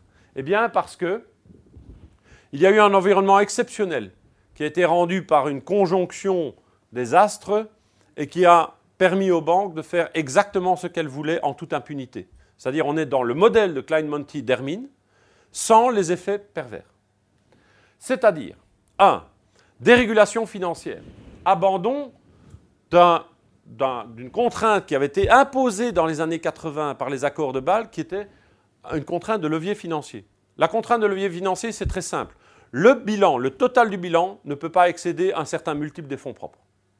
Quels que soient les actifs que vous ayez, quelle que soit leur qualité, si vous avez des fonds propres de 50 millions, votre total de bilan, il ne peut pas être plus que 1 milliard. Voilà, par exemple. D'accord? Donc 5% de fonds propres minimum. Elle ne pouvait pas. Sous, sous BAL 1, elle ne pouvait pas. Sous BAL 2, on a abandonné ça. Les banques ont dit eh, oh, vous n'allez pas nous imposer euh, un ratio de levier financier, alors que nous allons vous prouver que nous avons des actifs d'incroyablement bonne qualité. Donc on peut augmenter la taille du bilan jusqu'à des... Vous savez, Dexia voulait atteindre une taille de bilan de 1, de 1000 milliards, donc 1 trillion d'euros. Un trillion d'euros, 1000 milliards d'euros, c'est-à-dire 40 000 milliards de francs. D'accord? Ça va? Ce qui représente un montant significatif puisque c'était trois fois le PIB.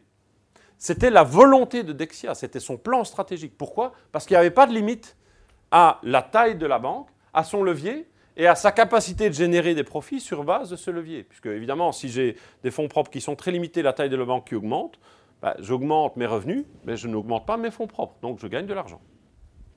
Et regardez, j'ai pris quelques graphiques.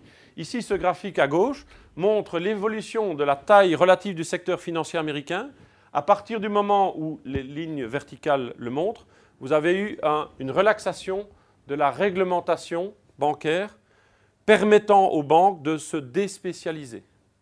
Donc à partir du moment où on a permis aux banques de faire tout, alors qu'il y avait une séparation des activités bancaires, vous avez eu des banques qui ont une tendance à, voir leur taille euh, exploser. Le, graphique de, gauche, euh, de droite, vous montre notamment euh, ce qui est intéressant, c'est ceci. Le loan to deposit ratio, c'est quoi? C'est le rapport entre les, prêts et les dépôts. Normalement, bah, c'est relativement sous contrôle. En fait, au fur et à mesure qu'on est arrivé proche de l'année 2008, on a vu une augmentation de ce loan to deposit ratio. Je vais, euh, rassurez-vous, je vais tenir le timing. Hein. donc, si Mme Simoun a encore des... Non, vous en faites pas. Hein. Non, vous n'avez rien dit.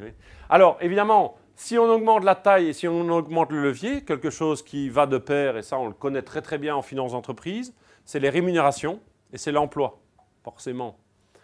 Euh, le, monde bancaire des années 2000, c'était un, un, monde bancaire où finalement euh, tout le monde y trouvait son compte à l'intérieur de la banque, mais également les actionnaires. Et quand je dis tout le monde y trouvait son compte, je vais vous donner une petite anecdote il y a 10 ans, 6 juin 2007, j'ai créé une entreprise. Et j'ai cherché parmi mes anciens étudiants, qui étaient sortis les années précédentes, j'ai cherché parmi mes anciens étudiants quels étaient ceux qui étaient susceptibles de, euh, de prendre le risque de devenir entrepreneur et de gérer cette entreprise, avec évidemment des perspectives de devenir actionnaire, des perspectives d'avoir euh, le prestige d'avoir euh, créé une entreprise qui, qui, aurait qui aurait eu beaucoup de succès, etc. Et j'ai sollicité plusieurs de ces anciens étudiants que je connaissais bien, qui étaient talentueux, qui, qui avaient un esprit d'entreprise exacerbé. Je, je, leur ai posé la question, est-ce que, est que tu, tu, me rejoindrais? Alors il faut savoir que tu vas avoir euh, peut-être des conditions salariales initiales qui sont pas très élevées, il y a un risque d'entreprise, etc. Et j'en ai eu deux qui m'ont dit oui.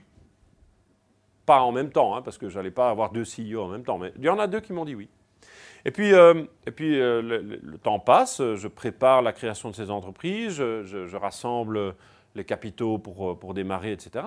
Et euh, puis à un moment donné, un mois ou deux mois après m'avoir donné un accord de principe, mais ferme, hein, engagement sur l'honneur, je dis, ouais, mais attends, si je commence chez toi le 6 juin, moi, mon bonus de l'année précédente, là, je ne l'aurai pas, parce qu'il travaillait en banque. Eh oui, mais attends, donc je renonce à mon salaire fixe, mais je renonce aussi à toute la partie variable de mon salaire. Ah, et là, ça commence à faire beaucoup, tu sais. Euh. Les deux m'ont claqué dans les doigts, hein. vraiment. Donc, c'était vraiment les vaches grasses, ces années-là.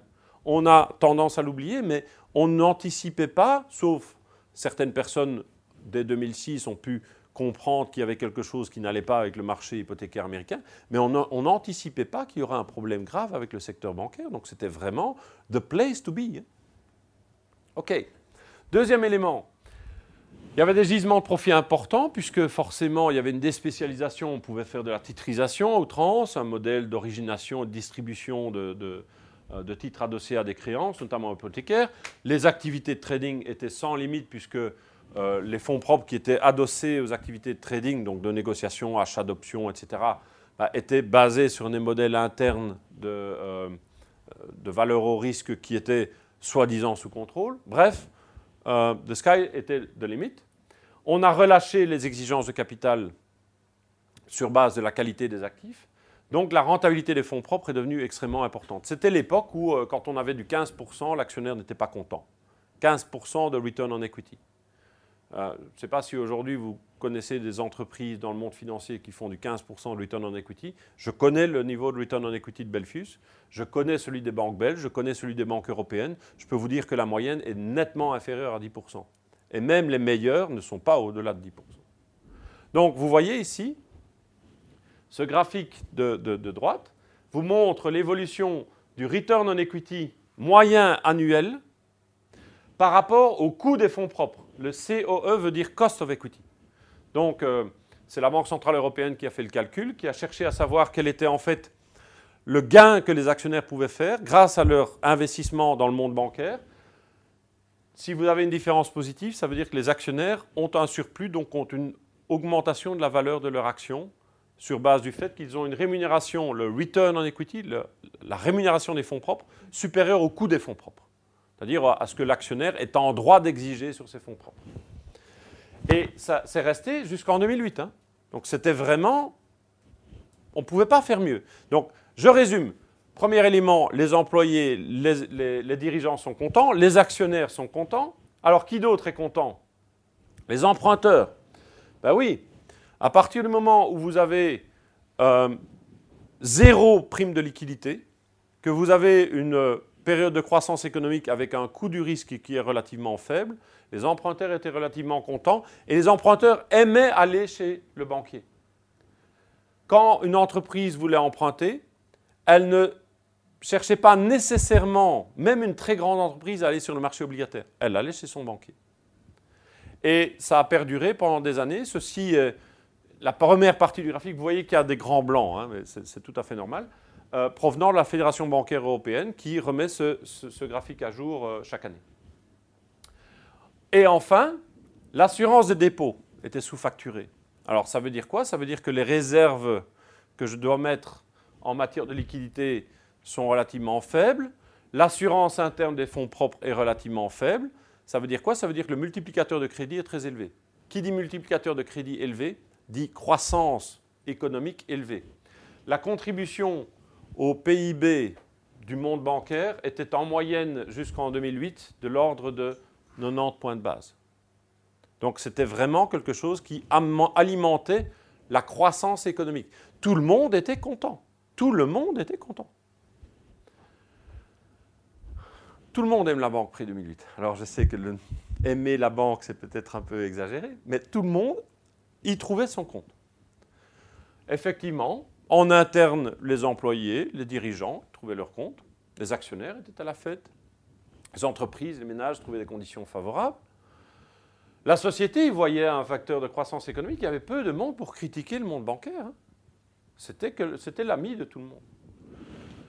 Mais ce n'est pas parce qu'un risque ne se matérialise pas qu'il n'existe pas. Et ça, c'est une grande leçon de la crise de 2008, une grande leçon des crises c'est que ça nous permet de nous poser la question, est-ce qu'il n'y a pas des risques que nous n'avons pas vus et sur lesquels nous avons surfé, que le fait d'ignorer nous a amené à finalement sous-estimer et nous a amené à augmenter notre exposition à ces risques? Et en l'occurrence, c'est le cas. Vous voyez, no free lunch in finance. Il n'y a pas de repas gratuit en finance. C'est un des principaux principes de la finance. Le deuxième étant cash is king. There's no free lunch. Et en fait, effectivement, je vais, euh, reprendre les différentes euh, euh, propositions que j'ai faites tout à l'heure et je vais vous donner quelques, morceaux choisis de, phrases que j'ai lues ou que j'ai entendues à, la suite de la crise de 2008. C'est intéressant parce que je, vais, essayer de, de, prendre ces phrases. je suis témoin primaire de ces phrases, c'est-à-dire je les ai entendues de la personne qui l'a prononcée. Plus on l'explique, plus la logique de l'opération va apparaître. Alors, c'est Gilbert Mittler qui a dit ça. Gilbert Mittler était le CFO, le Chief Financial Officer, directeur financier de Fortis, et qui expliquait dans une interview à la Libre Belgique pourquoi il, il faisait tellement sens d'acquérir ABN AMRO pour un prix ridiculement élevé, dans le cadre de Fortis. Et évidemment, c'était une question de taille, c'était une question d'ego. Il y avait clairement la logique club de la part de Fortis. Je veux faire partie des grands.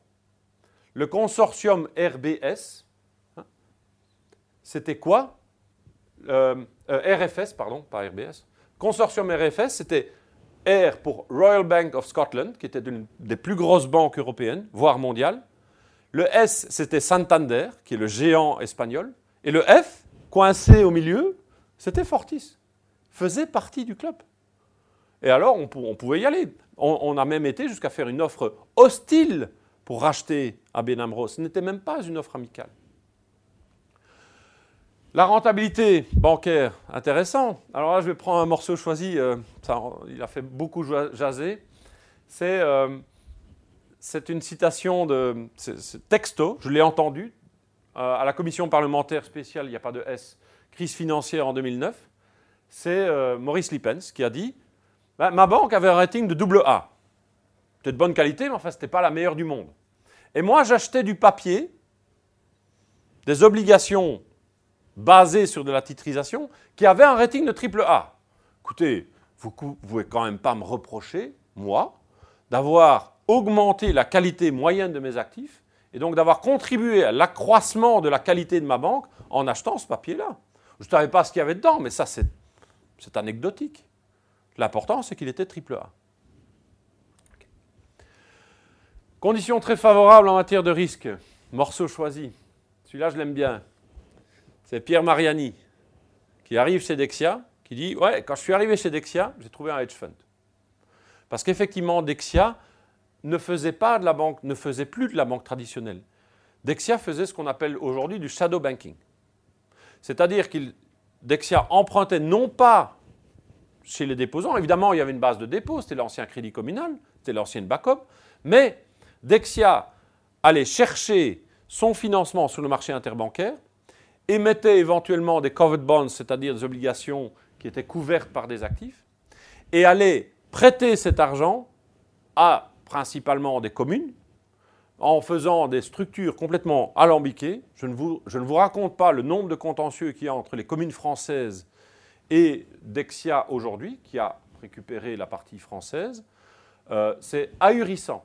Ahurissant de voir l'augmentation de l'encours de crédit qu'ils ont réussi à avoir. Pourquoi? Ben, Tout simplement parce que la, source de fonds était intarissable et donc la possibilité d'octroyer des crédits était également intarissable. Dexia voulait devenir le numéro un américain du financement des collectivités. Je ne sais pas si vous vous rendez compte de la taille du marché américain hein, pour une, bête banque qui était basée en Belgique et en France. Alors le dernier, la fameuse, la fameuse euh, création monétaire, ça, il me plaît de, le rappeler parce que euh, vous connaissez tous Peter Pratt, hein, qui est maintenant euh, Chief Economist de la Banque Centrale Européenne. Eh bien, Peter Pratt, quand il était en 2008 à la Banque Nationale, il était directeur de la Banque Nationale. Là, malheureusement, je ne l'ai pas vu. Enfin, je pense que je n'aurais pas été, je ne serais pas sorti indemne de cette réunion. Mais le, week-end où il, s'est agi de sauver Fortis, et donc la Banque nationale a dû faire appel à ces lignes de, liquidité d'urgence, il a eu ce. Il, paraît, hein, euh, mais plusieurs personnes me l'ont dit, euh, dont, le gouverneur de la Banque nationale et le président de la FSMA, donc a priori c'est digne de foi. Il paraît qu'il s'est couché sur la table et il a dit Nous sommes en état de guerre. Donc c'est le même qui maintenant, vous allez voir, conseille à des banques de faire euh, certaines choses. Donc, vous voyez, ça, a mal tourné. Ça a mal tourné. Qui oserait les défendre désormais? Alors, le constat que je fais aujourd'hui, c'est que la banque n'est toujours pas très populaire. Ça commence à changer. Ça commence à changer. le message qui est délivré notamment dans la presse est beaucoup plus positif par rapport notamment à, euh, à la manière dont les banques permettent au monde, notamment des entreprises, aux ménages, de participer à la croissance et d'obtenir finalement une, certaine euh, euh, possibilité de financement. Mais enfin, bon, malgré tout, quand on lit un certain nombre de choses, vous voyez, les dirigeants politiques ont laissé la finance prendre le pouvoir. C'est la fameuse enquête du soir euh, noir, jaune, blues, qui a été publiée au début de l'année. Et 80% des Belges sont d'accord. Donc on considère aujourd'hui que c'est toujours le monde de l'argent qui est, qui au règne de, la société, et principalement la finance. Vous savez, l'ennemi de François Hollande. Seuls 34% des Français ont confiance dans le système bancaire. C'est une euh, étude annuelle qui est faite par, euh, par, Deloitte en France, qui est citée par les échos. Et euh, j'ai regardé une enquête qui a été faite dans les écoles de gestion françaises et qui montre qu'il y a une seule banque dans le top 20 des employeurs les plus attractifs pour les étudiants des écoles de commerce.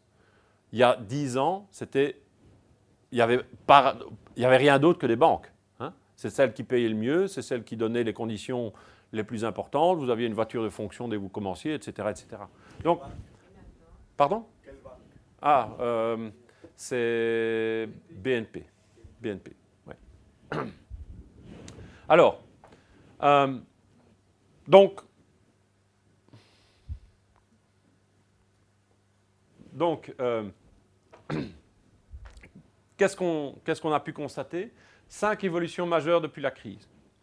Pourquoi est-ce que les choses changent et pourquoi est-ce qu'on atteint ce constat? Donc d'abord, je fais le constat, je regarde quelles sont les évolutions que l'on a connues depuis la crise et je vais essayer de voir quel est le positionnement des différents acteurs par rapport à ces évolutions. Première évolution, BAL 2.5, donc euh, euh, entre BAL 2 et BAL 3. Qu'est-ce que BAL 2, qu'est-ce que BAL 3 C'est l'ensemble du corpus réglementaire et de supervision euh, qui permet d'assurer la stabilité financière dans le monde industriel. D'accord? Ce sont des règles qui ont été fixées par la Banque des règlements internationaux et qui sont transposées dans les différentes législations européennes et nationales. Et euh, la Banque des règlements internationaux est localisée à Bâle. Donc le comité de Bâle se réunit et fixe un certain nombre de règles qui, à leur tour, sont adoptées par les pays de l'OCDE. Bon, Bâle 3 nous dit quoi? Nous dit ceci. Les banques doivent renforcer leurs fonds propres. Il n'y en avait pas assez. Non seulement elles doivent renforcer leurs fonds propres en quantité, donc avoir plus de fonds propres, mais aussi la définition des fonds propres doit être beaucoup plus coercitive. Un euro de fonds propres doit être un euro de fonds propres pas de la dette subordonnée que j'ai assimilée à des fonds propres. Pas un truc machin bidule qui a été souscrit par ma filiale et que je fais, dont je fais croire que c'est des fonds propres. D'accord? Un, euro d'equity, c'est de l'equity. Et vous voyez que jusqu'en 2019, les banques doivent considérablement se renforcer. C'est pour ça d'ailleurs que certaines banques ne passent pas les stress tests. Monte dei Paschi a eu des problèmes. Pourquoi? Ben, Parce qu'elle n'a pas passé les stress tests. Réintroduction d'un critère de levier financier. Donc c'est fini d'une taille débridée du bilan. Terminé ça. Levier financier, maximum 3%, euh, enfin minimum 3% d'equity par rapport à la taille du bilan. Également, introduction de ratio de liquidité contraignant. La banque doit toujours avoir assez d'actifs liquides pour faire face à un mois de retrait. Donc s'il y a des, dépôts qui peuvent être euh, retiré en déant un mois, ben, je dois avoir à tout moment dans mon bilan euh, des actifs que je peux liquider du jour au lendemain, de sorte que pendant un mois, je peux survivre. Après, je peux mourir, mais au moins, pendant un mois, j'ai le temps de me retourner. Tout ça, ben, ce sont des réponses clairement au modèle de Dermine. Hein. Si, vous, y réfléchissez, on est clairement dans une optique où on essaie de réduire euh, les, différentes euh, déviances que, l'on a constatées. Deuxième élément, l'Union bancaire européenne. Alors c'est intéressant parce que les trois piliers de l'Union bancaire européenne sont des piliers qui nous parlent de nouveau quand on comprend euh, la banque. Quels sont ces trois piliers? Premier pilier, c'est le mécanisme de surveillance unique. Une banque comme Belfus est directement supervisée par la Banque centrale européenne. C'est ce qui est prévu par le mécanisme de surveillance unique. Deuxième élément, le mécanisme de résolution unique. Ça veut dire quoi? Ça veut dire que toutes les banques doivent se préparer à ce que, quand elles sont en difficulté, imaginons que vous ayez un indicateur de, santé de la banque, et si je tombe en dessous d'un certain niveau, je suis en difficulté. Si je tombe en dessous d'un deuxième niveau, je suis mort. D'accord? Imaginons ça.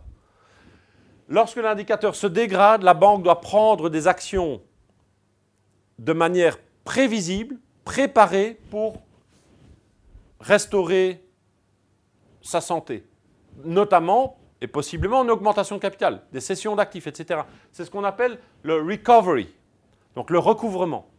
Mais si la, banque, l'indicateur, par exemple le niveau des fonds propres, hein, tombe en dessous d'un certain niveau, là, que va faire le board, donc le, euh, le conseil de résolution Il va prendre le contrôle, virer le management et va procéder à un certain nombre d'actions qui ont été prévues parce qu'elles ont été déjà anticipativement proposées par le management afin de faire ressusciter ou au moins afin d'arrêter l'hémorragie. Ça, c'est ce qu'on appelle la résolution. Donc le mécanisme de, euh, de, résolution unique est un mécanisme qui en fait construit une forme de, de sauvetage plus ou moins forcé de la banque et pourquoi est-ce que c'est prévu comme ça? Parce que la banque sait mieux que personne ce qu'elle a, ce qu'elle fait, et donc elle va devoir fournir finalement une sorte de testament au mécanisme de résolution en disant s'il m'arrive quelque chose, voici ce qu'il faut faire. D'accord? Je lègue mon corps à la science. Et troisième élément qui est en construction, qui est tout à fait embryonnaire, c'est le système commun de garantie des dépôts. Donc ça veut dire que maintenant, à terme, mais ça prendra des années et on est, loin, loin, loin du compte, il y aura cette forme d'assurance auquel les banques vont souscrire en payant une cotisation. Elles payent déjà leur cotisation, hein. mais je peux vous dire que ce n'est pas du pipeau. Euh, elles vont en fait fournir de quoi euh, euh, soutenir ce système de garantie des dépôts. Il a déjà été activé au niveau belge avec Optima. Troisième élément, la politique monétaire de la BCE. Politique monétaire veut dire quoi? Évolution des taux directeurs, ben, les taux négatifs, je vous en ai parlé. Donc ici, vous voyez que le taux bleu, c'est le taux marginal des dépôts euh, bancaires qui est à moins 40 points de base.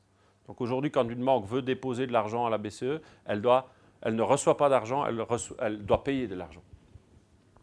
L'évolution des taux directeurs, les rachats d'actifs, l'assouplissement quantitatif qui va non seulement faire baisser les taux d'intérêt à court terme, mais aussi les taux d'intérêt à long terme, donc aplatir la courbe des taux, et des prêts aux établissements financiers. Alors pourquoi est-ce que je, prends ces trois éléments-là? Parce que les deux premiers sont fortement au détriment des banques. L'activité bancaire est fortement mise en difficulté par les deux premiers éléments. Et la Banque centrale européenne a voulu quand même, d'une certaine manière, subventionner le monde bancaire en leur permettant de faire quoi? En leur permettant d'emprunter directement à la Banque centrale pour, une durée plus longue que ce que la Banque centrale fait naturellement. Normalement, elle prête pour des échéances courtes et à des taux qui sont très compétitifs. Donc en fait, toutes les banques européennes euh, importantes aujourd'hui ont tiré sur le programme TLTRO. Pourquoi? Mais Pour prêter de l'argent aux entreprises à des conditions qui sont toujours relativement bonnes. Quatrième élément, la digitalisation. Je vais, bientôt m'arrêter. Euh, voilà, l'émergence des fintech. Alors je, ne résiste pas puisque celle que j'ai créée s'y trouve. Et en fait, euh, bah, c'est une menace pour les banques. ça, c'est une menace externe. Et dernier élément, les représailles. Alors les représailles, c'est quoi? C'est la loi bancaire de 2014 qui a notamment induit une séparation des activités, donc qui a euh, été plus loin que la législation européenne, une limitation des rémunérations. Je peux vous dire que quand je sors du conseil d'administration qui est consacré aux rémunérations des membres du comité de direction, euh, pas dire qu'ils font grise mine, mais vous avez sans doute lu dans la presse que euh, la plupart des, patrons des sociétés du Belvin étaient mieux payés que les banquiers aujourd'hui. Et les limitations, notamment de mandats, etc., qui sont toutes sortes de, euh, finalement, de formes de vengeance du monde réel par rapport au monde financier.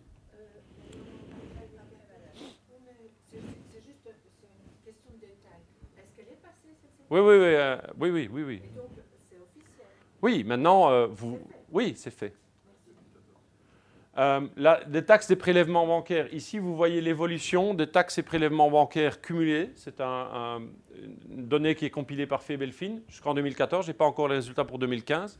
Vous voyez que depuis 2008, en fait, les taxes et prélèvements, c'est-à-dire les cotisations bancaires, ont été multipliées par 6. Et encore aujourd'hui, on est multiplié par 7 ou 8. Donc les banques payent elles crachent au bassinet sur base de leur passé. Donc c'est euh, une forme de retaliation en anglais, donc de, euh, de représailles en français. Le monde, le monde se venge sur les banques.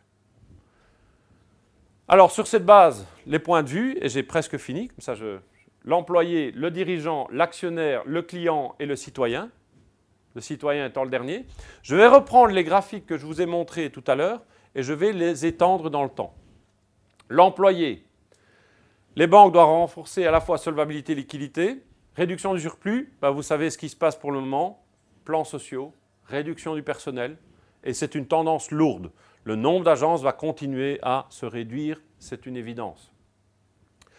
De plus, les banques sont forcées de recentrer leurs activités vers des activités qui sont moins rémunératrices. Donc elles génèrent moins de surplus, tout simplement parce qu'on leur force à augmenter leurs fonds propres et à réduire la voilure de leurs activités. La digitalisation coûte des emplois. Donc, de quoi est-ce qu'on s'aperçoit? On s'aperçoit ici que euh, ce qu'on appelle le share of non-interest income a diminué, vous voyez, en bleu. Et le non-interest income, c'est-à-dire tout ce qui n'est pas lié à la marge d'intermédiation, c'est ce qui est le plus rémunérateur. Donc en réalité, en, imposant aux banques de se recentrer vers leur core business, on a réduit la rentabilité des banques. Et que fait, une banque quand elle, a un problème de rentabilité? Ben, Elle va chercher à diminuer les coûts, parce qu'elle ne peut plus augmenter ses produits. Elle diminuer les coûts, la principale, poste de, de coût d'une banque, c'est son personnel. L'époque des vaches grasses est résolue. Le dirigeant, alors je, vais passer parce que euh, la taille des bilans a diminué, donc la rémunération des dirigeants a fortement diminué aussi. L'actionnaire, c'est le pire. C'est bizarre que je dise ça, mais celui, l'acteur économique qui a été le plus pénalisé depuis la crise, je ne parle pas par la crise, je dis depuis la crise, c'est l'actionnaire. Parce que c'est devenu une malédiction d'être actionnaire d'une banque. En effet, on doit renforcer les fonds propres, mettre plus de capital pour gagner moins la diminution des taux longs se marque par une diminution de la marge d'intérêt. La protection du consommateur, comme je vous l'ai dit, avec le plancher sur les dépôts, renforce le phénomène. L'aversion au risque du déposant ne permet pas un déplacement des habitudes vers des comptes d'épargne vers les produits plus rentables, plus rémunérateurs, que sont les SICAV par exemple. Il y a encore trop peu de gens qui ont des SICAV par rapport à ce que les gens devraient avoir en SICAV. Tout simplement parce que nous avons de l'aversion au risque. Bien, regardez mon graphique de tout à l'heure. Return on equity supérieur au cost of equity, c'est devenu l'inverse. Aujourd'hui, être actionnaire, d'une banque, c'est perdre de l'argent. Alors on pourrait poser la question, mais il suffit alors de, vendre ses actions. Ben oui, mais c'est déjà intégré dans les, prix. Ça veut dire qu'aujourd'hui, si vous vendez vos actions, vous les, vous les vendez nécessairement moins cher que ce que vous les avez achetées. Le client, ben le client, il a perdu de la rémunération. Alors ici, euh, il se, moque de la marge de la banque. Lui, ce que le client voit, c'est qu'on lui charge un, taux plus élevé. L'emprunteur trouve moins son compte quand la banque inclut le risque de liquidité. L'évolution digitale fait perdre à, la banque son statut de, prestataire privilégié de service. Donc en fait, la banque n'est plus spéciale, n'est plus spécifique. Et regardez, alors que les entreprises, donc en orange, c'est le montant des prêts bancaires nets fait par les entreprises, et ça, c'est le montant des obligations regardez ce qui se passe depuis la crise. Le montant net européen des, encours de prêts a diminué, n'a pas augmenté. C'est le montant des montants empruntés sur les marchés financiers qui a augmenté. Donc les, les entreprises se tournent d'abord vers les marchés, ensuite vers leurs banques et non l'inverse. Et enfin, le citoyen. Alors ici, je prends quelques... Vous voyez, je mets, entre guillemets, parce qu'évidemment, je ne partage pas nécessairement cette analyse. La banque n'a toujours pas remboursé son ardoise et alors elle ose encore faire du lobbying. Et puis quoi encore? La croissance économique est poussive malgré les efforts de la, BCE et les réformes entreprises. Je sais qui est le responsable. C'est le banquier. C'est la crise de 2008 qui est due aux banques. Donc il faut qu'ils payent. Que font les banques face à ça? Ben, Des plans sociaux. Des plans sociaux. C'est ça la réponse des banques? De mal. Hein? Bon, ça ne va pas. Les banques ralentissent sciemment la croissance. Et de fait, en matière de multiplicateurs de crédit, comme on a imposé aux banques d'avoir plus de liquidités, plus de fonds propres, elles font moins de multiplicateurs de crédit, elles contribuent moins au PIB. Donc, de fait, les banques sont moins moteurs d'économie que précédemment. Donc, alors je vais passer sur la, BCE parce que je, la, considère en Janus. Enfin, bon, ça, j'en parlerai peut-être euh, dans le question time. Conclusion, qui veut de la banque? Qui veut de la banque? Eh bien, la banque d'avant, c'était ça. Une banque ambitieuse, rentable, excitante et motrice. La banque d'aujourd'hui, c'est une banque modeste, une banque poussive, une banque ennuyeuse, boring, hein, et une banque modérée.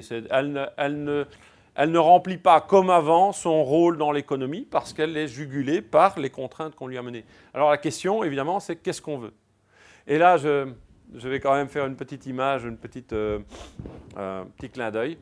Euh, je ne sais pas si vous connaissez ce chanteur, je ne sais pas si vous connaissez cette chanson, mais je suis comme Alain Souchon, carrément méchant, jamais content. Voilà.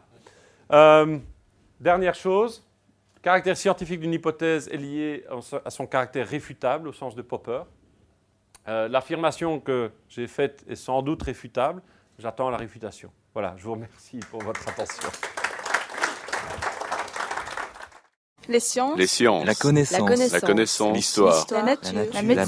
médecine. La. L'éthique. La La psychologie. psychologie. Les arts. Collège Belgique. Collège Belgique. Collège Belgique. Lieu de savoir.